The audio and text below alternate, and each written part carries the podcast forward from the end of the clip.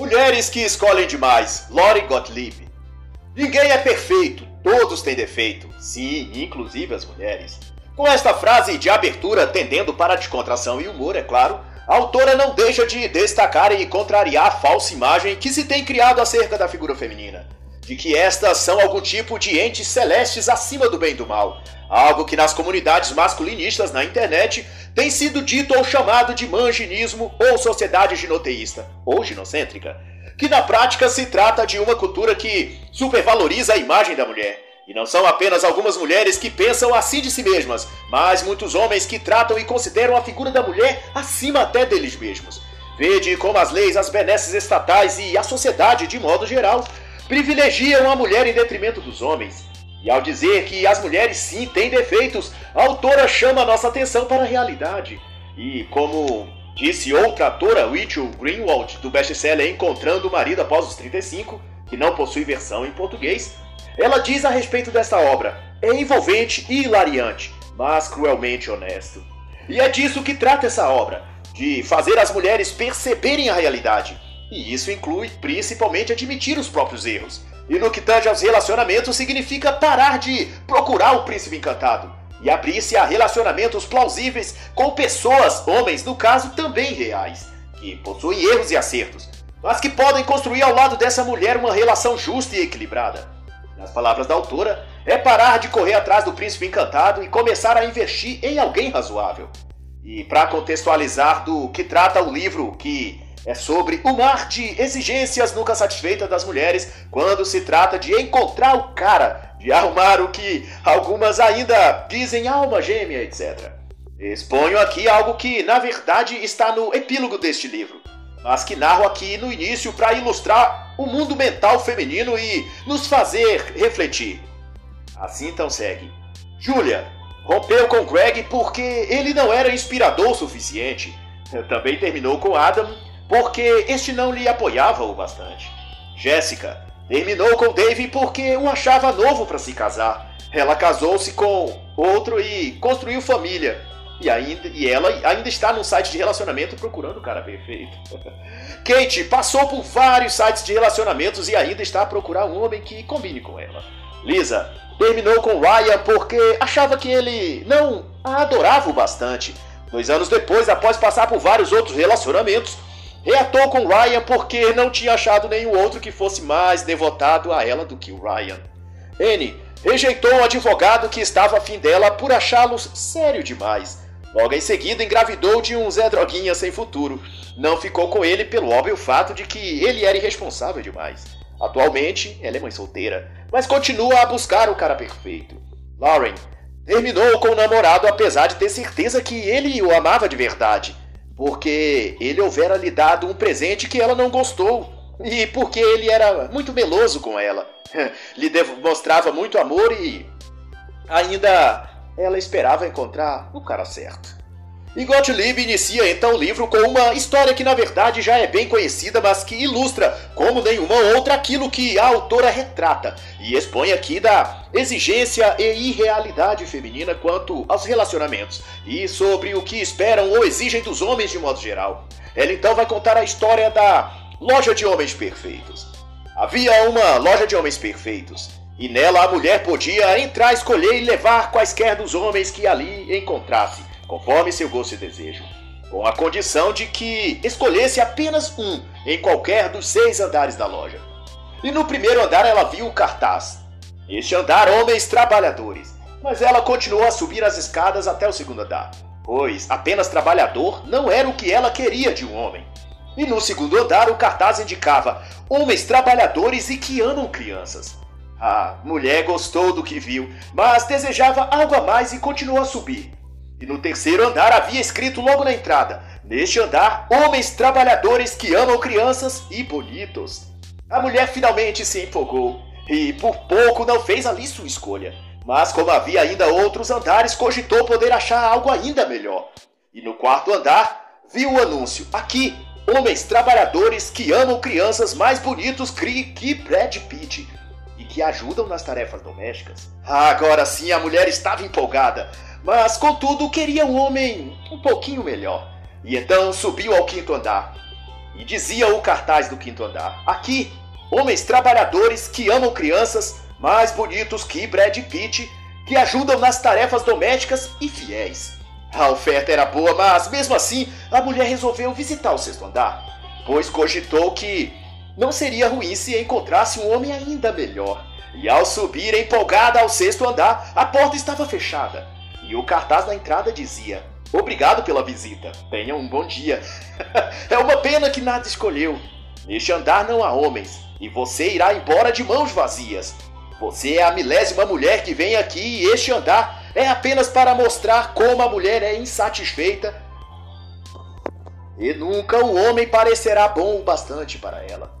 E assim, apesar de levada para o humor, essa história demonstra o grau de insatisfação feminina e das expectativas que elas põem sobre os homens, do quanto esperam que estes atendam suas prerrogativas, que tão logo sejam atendidas, são reconfiguradas e um novo perfil é traçado em sua mente, de modo que nenhum homem consegue atender suas estimativas. A própria Lori Gottlieb viu em si mesma esta tendência interna, quando certo dia estava a elaborar mentalmente uma lista dos requisitos que esperava o homem atender para que se relacionasse com ele. Foi aí que ela se deu conta do quanto sua lista era insana e impossível de ser preenchida, por melhor que fosse o homem.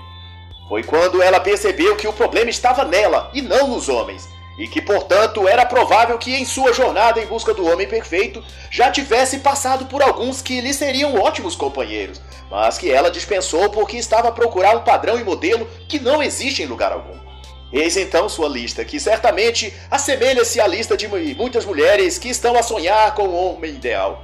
Para a autora, o homem deveria ser inteligente, gentil, bem-humorado, bem remunerado, romântico, sexy, generoso, talentoso, original, flexível, bom amigo, não ciumento, criativo, incentivador, bom ouvinte, educado, ter cabelo liso, saber cozinhar, gostar de animais, ser fiel, saber se vestir, e mais umas 20 outras qualidades que definitivamente só o próprio Jesus Cristo poderia preencher. e a conclusão óbvia, mas que muitas mulheres ainda não enxergaram, conforme diz a autora, é que esse homem ideal que as mulheres procuram não existe. Mas a boa notícia, também na visão da autora, é que nenhum homem precisa preencher toda essa lista para ser um bom companheiro para uma mulher.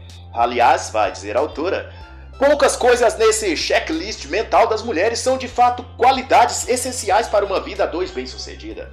E a autora se dispõe então a contar como começou a história desse livro e o que a levou a escrevê-lo.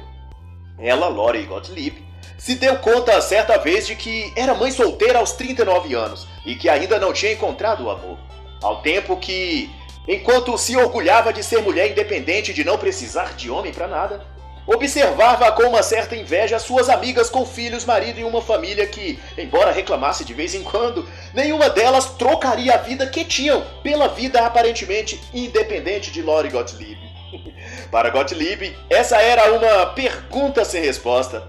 Se suas amigas casadas estavam longe de estar casadas com o homem ideal, ou de ter o melhor sexo do mundo, ou bem distante de descrever suas vidas conjugais como uma grande história de amor, por que então, ainda assim, elas demonstravam estar mais felizes e satisfeitas com tudo que suas vidas eram, enquanto a Lori Gottlieb não estava.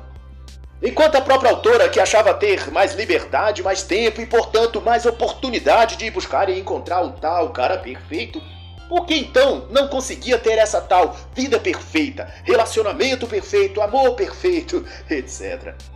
E na primeira parte do livro, Lori vai discorrer sobre como as mulheres foram, afinal, parar nessa situação. Como chegaram ali. E ela vai então tratar sobre os encontros pela internet, ou sites de relacionamento. E ao contar o depoimento real de Julia, ela revela o que tem se tornado comum nas mulheres atuais: o fato de querer alguém que as faça sentir únicas, especiais e as mais amadas do mundo. Porém, assim que começam a se sentir assim, passam a cogitar que, se são assim tão maravilhosas, talvez merecessem e pudessem encontrar alguém melhor. Julia namorava um rapaz que, além de amá-la verdadeiramente, fazia com que ela se sentisse a mulher mais incrível do mundo. Greg a apoiava em absolutamente tudo, Nunca deixava para baixo e sempre arrumava uma forma de levantá-la e incentivar o projeto de vida que ela tivesse naquele momento. Greg fazia com que eu sentisse a mulher mais maravilhosa do mundo, dizia Julia. E isso me fez pensar: já que sou tão espetacular, talvez devesse estar namorando alguém melhor. Greg era atencioso, bom de cama, a tratava com respeito e admiração, era amoroso e confiável. Dizia Lori à sua amiga Julia, tentando dissuadi-la e acordá-la para a realidade. Mas Julia resistia dizendo sobre Greg: É, esse cara que, que tenho que conviver a vida inteira? Isso é tudo que ele tem a me oferecer? E assim ela terminou o relacionamento com Greg sem saber de fato o que buscava, o que queria ou que tipo de homem preencheria suas expectativas. E então a autora faz uma indagação ao final da página 22. Por que as mulheres, assim como Julia, desperdiçam tantos homens legais sem que tenham qualquer justificativa plausível?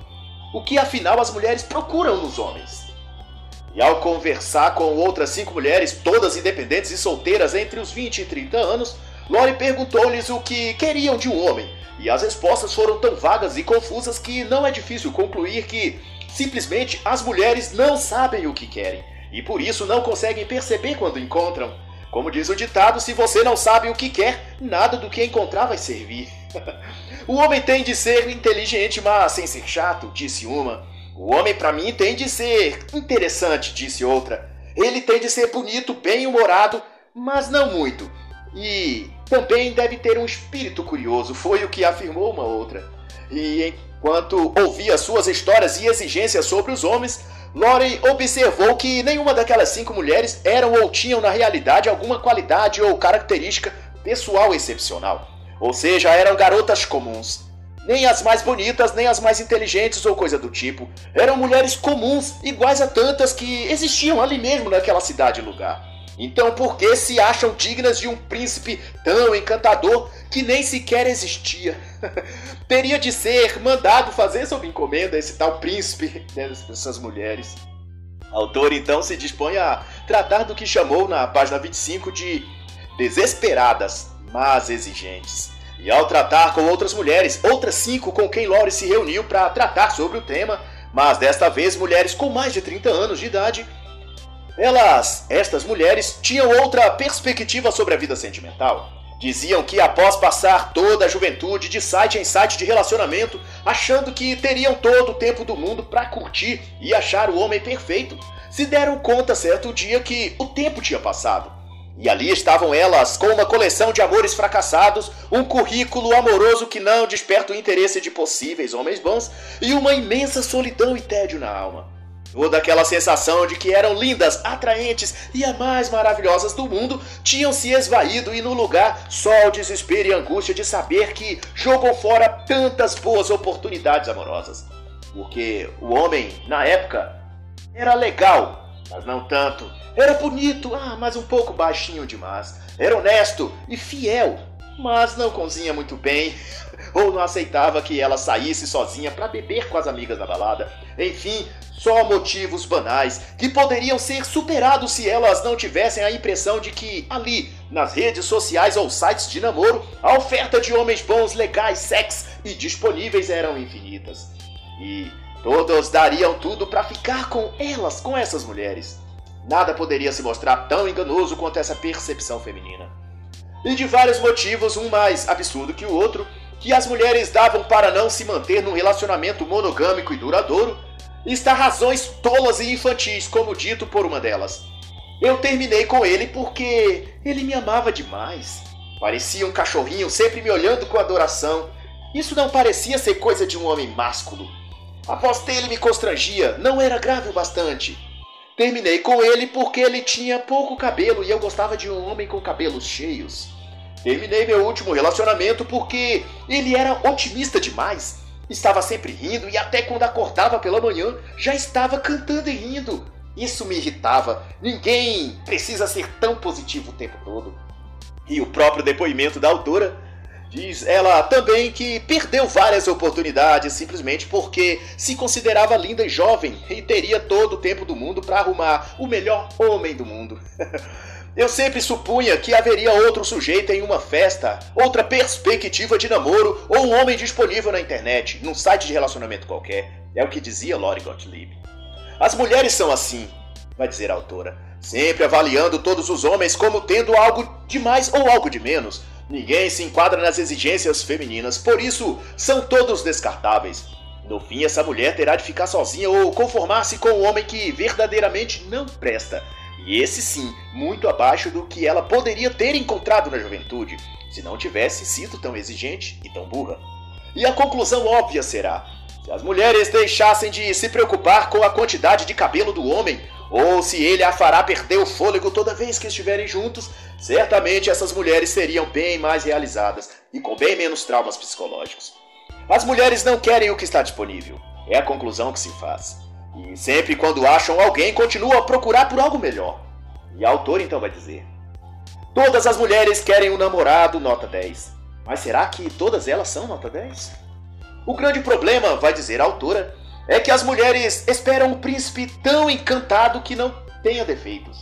Seja meigo, carinhoso, rico, bonito, empolgante, alto e saiba apenas de olhar para ela quais são suas necessidades e desejos sem que ela precise dizer.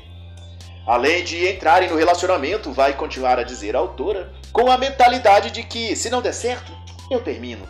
Ou seja, já entram na relação com uma predisposição a terminar, assim que um problema surgir. E outra observação da autora é que, devido a esse novo método de encontrar um pretendente, o de namoros online, as pessoas têm procurado um relacionamento como quem vai a um supermercado.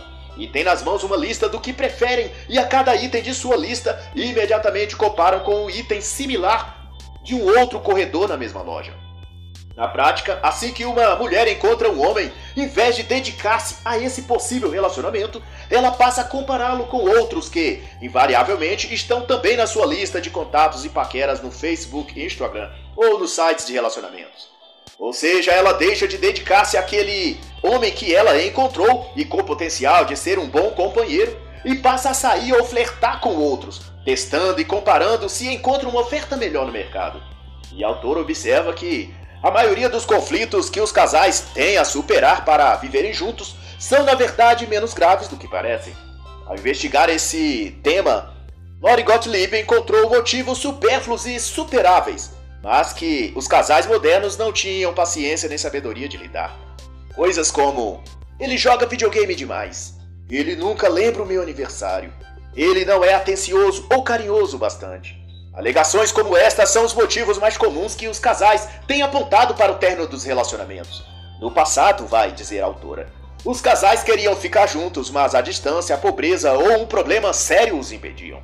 Nos dias de hoje, os casais podem ficar juntos, mas nunca têm certeza do que querem. Daí estão sempre trocando de parceiros. No imaginário feminino sempre haverá um monte de caras disponíveis e interessados nela e que a qualquer momento ela poderá escolher o melhor. Portanto, ela não precisa se prender a nenhum verdadeiramente, ou como muito ocorre, ela não precisa se prender a apenas um. Ela pode variar, ter vários casos ao mesmo tempo, conhecer vários, curtir o quanto quiser. E de repente, como num passe de mágica, um cara bonitão, sexy e rico aparecerá e a fará perder o fôlego. E aí então ela saberá que este sim é o príncipe da sua vida. E ele será tão maravilhoso que não se importará nem com a idade dela, nem com os filhos de pai não assumidos que ela tiver, e muito menos se importará da enorme lista de bandidos e Zé Droguinhas que ela deu na balada. ele simplesmente a amará sem cobrar nada dela, porque ele é um príncipe. Essas mulheres só esquecem que os príncipes, mesmo nos contos de fada, só se casam e se apaixonam por lindas princesas, castas e ordeiras, ou com alguma pobrezinha, mas mesmo assim calma, passiva e casta. Nenhum príncipe sai em busca de uma princesa na balada de funk ou na rodinha de amigos num bar na sexta-noite.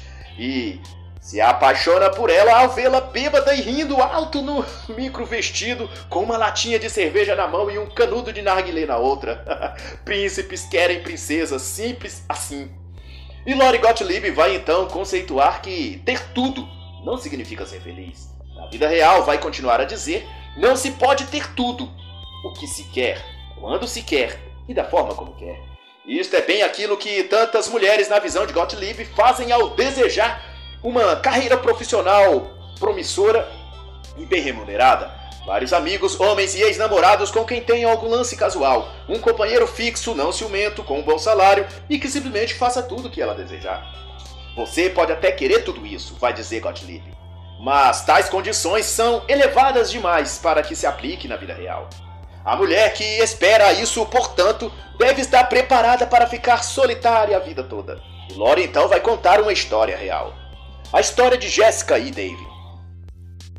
E que ilustra muito bem o que está a acontecer nesse exato momento a várias mulheres de toda parte e lugar, que acham que querem tudo, mas não sabem na realidade do que precisam para ser felizes. Jéssica namorava Dave há quatro anos. Ambos tinham carreiras promissoras e não negavam que se amavam. Certo dia, Dave pediu Jéssica em casamento, mas Jéssica disse que não estava pronta. Ela ainda era noiva.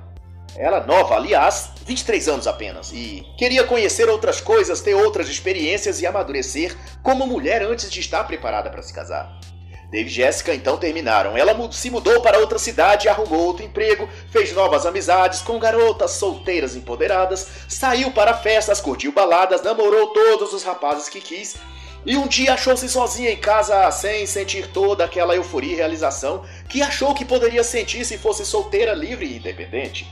Jéssica então refletiu sobre si mesma e não achou ao buscar dentro de si toda aquela maturidade e crescimento interior que ela achou que teria se tivesse mais namorados, mais amizades e curtisse mais festas. Foi então que ouviu falar que Dave, seu ex-namorado, estava noivo e iria se casar. Ela então percebeu que tudo o que queria era, na verdade, a vida tranquila e estável de ter alguém que ama ao seu lado, cozinhar para ele, rir, assistir filmes juntos e ver os filhos crescerem em paz. Em outras palavras, ela queria tudo aquilo que ela já tinha em Dave e poderia construir ao seu lado. Mas, porém, ela quis o mundo e o mundo não a fez feliz nem realizada. Jéssica então encontrou o contato de Dave e ligou para ele. Mas Dave era um homem fiel. E que palavra! e tinha jurado amor e fidelidade à sua noiva. A chance de Jéssica tinha se passado. Hoje Dave e a esposa têm um lindo filho e vivem em Chicago. Ele médico e a esposa a mulher do lar. Ambos estão satisfeitos com a vida calma e tranquila que construíram. E Jéssica ainda está solteira. De braço em braço, de balada em balada, procurando alguém que a fará feliz. Como ela poderia ter sido com Dave. E detalhe, ela já está com 30 anos. E para explicitar bem isso, Lore vai destacar que, uma geração atrás, relacionamento era companheirismo. E estar com uma pessoa significava construir algo estável com ela. E isso incluía atravessar junto com ela os problemas e saírem juntos e unidos no final. No entanto, agora, vai dizer Lore, ficar com alguém se resume a ir para a cama com ele logo depois de conhecê-lo na balada e trocar duas ou três palavras. Não há laço, não há vínculo, não há sentimentos.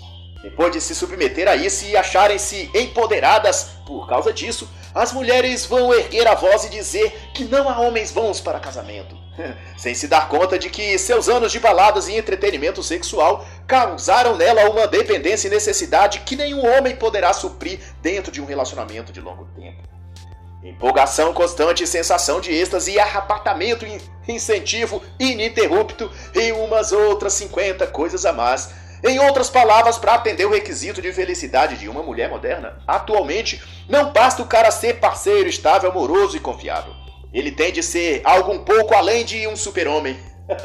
e ainda tem que ter imunidade à criptonita. E algo importante que a autora vai mencionar é que o padrão feminista tem deteriorado as mulheres e atrapalhado suas escolhas, principalmente suas escolhas amorosas. Antes, vai dizer ela, o feminismo prescrevia a ideia de que a mulher, o que a mulher quer, ou seja, deixava uma margem de consideração supondo que a própria mulher deveria fazer suas escolhas, ser livre para escolher. Todavia, vai continuar a dizer, o novo padrão feminista prescreve o que uma mulher deve querer. Ou seja, impõe a ela uma margem limitada de opções. Ela não é livre para escolher o que quer, mas só é livre para escolher dentre uma lista de alternativas, e nessa lista não inclui, obviamente, ser dona do lar, mãe, se dedicar ao marido, cuidar da casa. Ela pode ser tudo, menos ser uma boa esposa, uma boa mãe e uma boa dona de casa. E no tópico seguinte, a partir da página 52, Lori Gottlieb vai dizer o que o feminismo fez com as mulheres. fez elas acreditarem que se tivessem carreiras, dinheiro, independência financeira e liberdade sexual, seriam fortes e empoderadas. Mas esqueceu de dizer a elas que seriam mulheres fortes, mas sozinhas, conquistariam o mundo e viveriam sozinhas nele. E para consolá-las, o mesmo feminismo mudou o discurso e disse a elas que, para serem felizes com alguém, tinham primeiro de aprender a ser felizes consigo mesmas. Só seriam felizes com alguém se aprendessem a ser felizes sozinhas. E com essa nova mentira no cartucho, as mulheres saíram repetindo esse jargão pela vida sem sequer ter noção do que fazer para ser feliz sozinha. Uma vez que a felicidade humana é uma partilha, e se não tivermos alguém para partilhar, algo ficará incompleto nessa equação.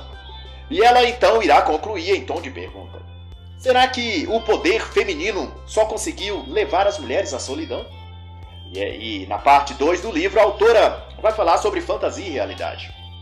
E ao citar Freud, Gottlieb vai dizer que as ilusões agradam a nossa mente porque nos salvam da dor e nos permitem desfrutar do prazer em seu lugar. Mas, porém, contra toda a ilusão que as mulheres compraram do feminismo, elas não ficarão jovens e sexys para sempre. E que seu status financeiro, suas habilidades sexuais ou independência não atrairão os homens como elas pensavam.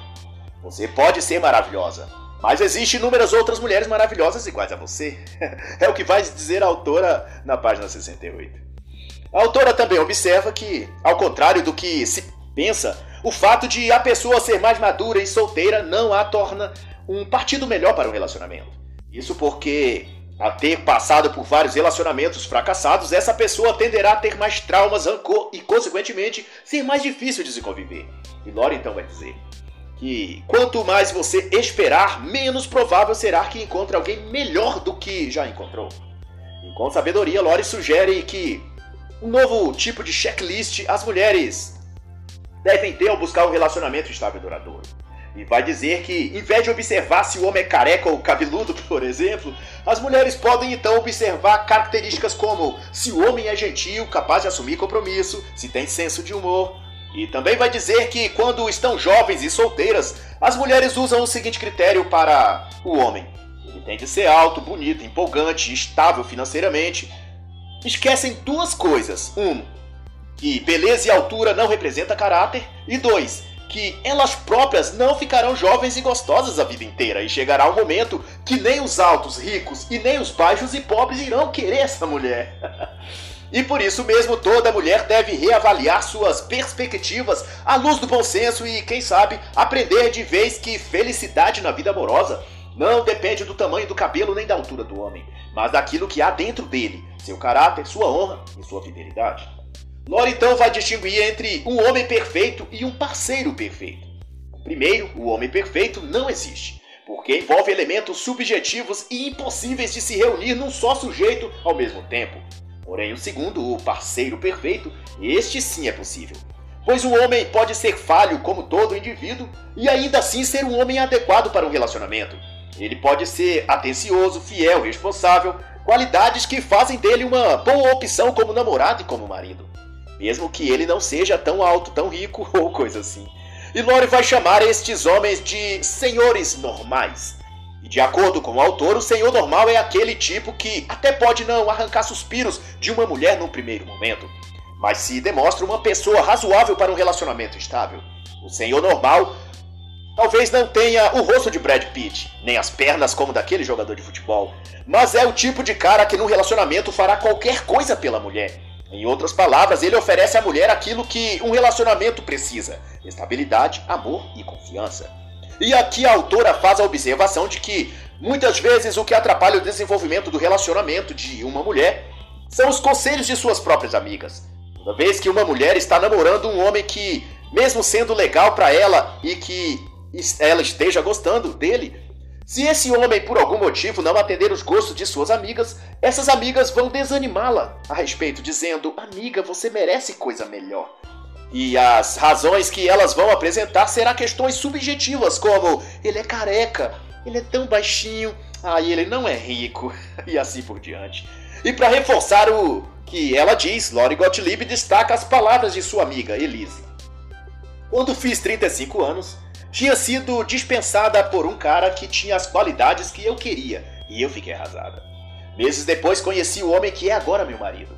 Ele não tinha todas as qualidades que eu buscava no homem, mas tinha outros atributos. Ele era íntegro, honesto, dedicado e confiável. Elise está casada há mais de oito anos, tem dois filhos e se declara amar seu marido e seu relacionamento com ele. E ela então vai dizer: A razão que eu não havia conhecido o cara certo era porque eu estava errada quanto às qualidades que o cara certo deveria ter. E o conselho da autora que perspassa toda essa obra é: não seja exigente, seja feliz. E ao contar a história de Lisa, Lori Gottlieb faz saber que relacionamentos de longo prazo têm a ver com valores sólidos e objetivos. Coisas como lealdade, estabilidade emocional, equilíbrio financeiro, dedicação. O que ocorre é que as mulheres estão escolhendo com base em coisas superficiais e passageiras.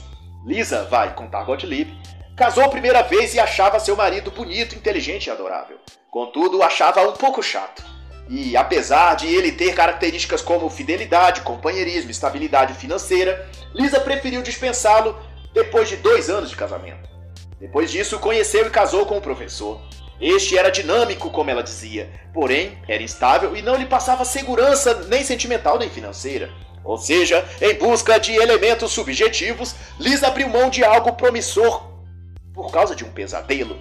E anos mais tarde soube que seu primeiro ex-marido estava casado com uma linda família e sendo muito elogiado como bom pai, excelente marido e tendo uma vida muito estável financeira e emocionalmente. E num outro tópico, por volta da página 98, Lori Gottlieb conta com a ajuda de um seu colega, um solteirão convicto, próspero e bonito que, quando todos estavam convencidos de que ele seria um eterno solteirão, enfim, ele apareceu noivo e decidido a se casar. Mas o que espantou a todos, ou a todas, foi que, ao contrário de todas as outras namoradas, sua noiva era comum, de beleza mediana e dona de uma simplicidade que, à primeira vista, podia-se se achar uma mulher assim em quase toda esquina. E é aí que entra o fator chave na história de Ivan e de Gottlieb. E ao conversar com ele, Gottlieb descobriu suas razões. Segundo Ivan, ele considerava criterioso demais e por isso não encontrava ninguém que preenchesse seus requisitos e expectativas. E ao explicar a Lori sua mudança de percepção, ele disse que se juntasse todas as características que ele esperava que a mulher ideal tivesse, e fosse atraente, bonita, sexy, inteligente, jovem, boa forma física, sem filhos, gentil, etc, etc, etc, e fosse em seguida eliminando as que não atendessem os requisitos e logo depois distribuísse esse total pelo número de mulheres solteiras e que estivessem a fim de se relacionar no mesmo grau de compromisso, chegaria-se a algo em torno de 5% da população daquela região. E se colocasse em questão o número de homens que também estariam a disputar estes 5% de mulheres, veria-se então que sua busca tinha uma probabilidade de mais de 98% de não obter resultado positivo. Seria o equivalente a ganhar na Mega Sena 10 vezes consecutivas. e foi assim que Ivan e Lori chegaram ao denominador comum de que, se quisesse obter sucesso na vida amorosa, teria de repensar sua estratégia de vida. Foi então que Ivan se abriu a características mais realistas e percebeu que muitas mulheres possuíam algumas qualidades que poderiam sim fazer um homem feliz. O dito aqui se aplicava a Lore e se aplica em número, gênero e grau ao que vive e sente milhares de mulheres nos dias atuais. Ao buscar o homem ideal, elas acabam não percebendo aqueles bons candidatos que poderiam não ser altos o suficiente, ou cabeludos o bastante, ou não terem o saldo bancário de Neymar ou Messi, mas que possuem valores sólidos, caráter reto e um coração disposto a amar a mulher que estiver com eles. E assim, Encerra a análise da primeira parte da obra Mulheres que Escolhem Demais, de Lori Gottlieb.